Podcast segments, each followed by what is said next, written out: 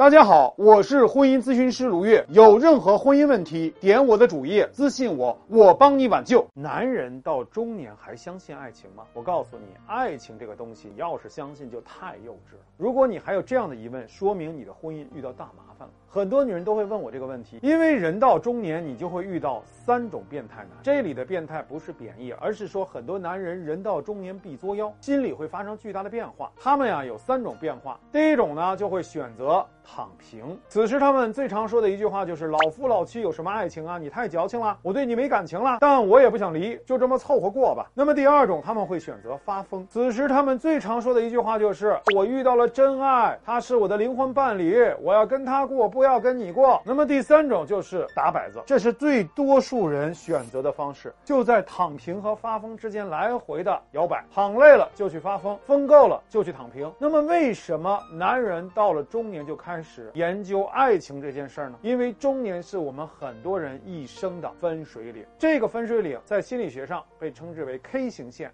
也就是说，你会做一个选择，到底是走上坡路还是走下坡路？很多男人到了中年就开始啊，明白自己的极限在哪里。他知道再怎么努力啊，事业也就那样了。而事业是男人的心脏，一切价值感的来源。一旦他发现自己的能力啊不足以支撑野心的时候，他就会有两个选择：要么是躺平，选择啊得过且过。你就会发现他突然开始啊迷恋上游戏，天天躺在沙发上闷闷不乐。总之就是情感隔离，就像是行尸走肉一样，他的心气儿没了。哀莫大过于心死，他的心都死了，当然就什么都不相信了。这个时候，实际上他是进入到了抑郁心理状态，觉得什么都没意思，什么都没用。他对自己如此，当然对感情更是混了。但往往这个时候，中年的女人往往注意力都在孩子身上。她们以为啊，男人这是成熟了，接受平平淡淡才是真的生活了。女人满意了，男人失落了，感情的需要越来越不平衡，那关系就会慢慢疏远。直到一天，一个女人闯入了这个男人像沙漠一样的情感世界，扮演了一个及时雨和拯救者的角色，让这个男人突然发现，哦，原来人生还可以这么过。他可以重新走一遍青少年的路，像年轻人一样疯狂的迷恋床上运动，可以和这个女人一起去做生意，去重新创造辉煌，或者和这个女人一起醉生梦死，享受无穷的快乐。这个女人的到来，让他一直都没有作过的青春期的欲望啊，全都爆发了。此时他就进入到什么呀？发疯状态，完全进入到叛逆青少年状态。这个时候，我称之为青春期倒置，就是他的青春期在中年的时候爆发了。这个时候，你看到的这个男人啊，不是一个男人。是一个青少年，就像是一个人喝醉酒，天天说自己是玉皇大帝一样，失去了理智。他就会跟你说：“我跟你在一起就是个错误，我要追求真爱，没有爱情的婚姻是不道德的，你就放我一条生路吧。”但是所有的婚外的孽缘都是有有效期的，大多数婚外的孽缘不会超过两年。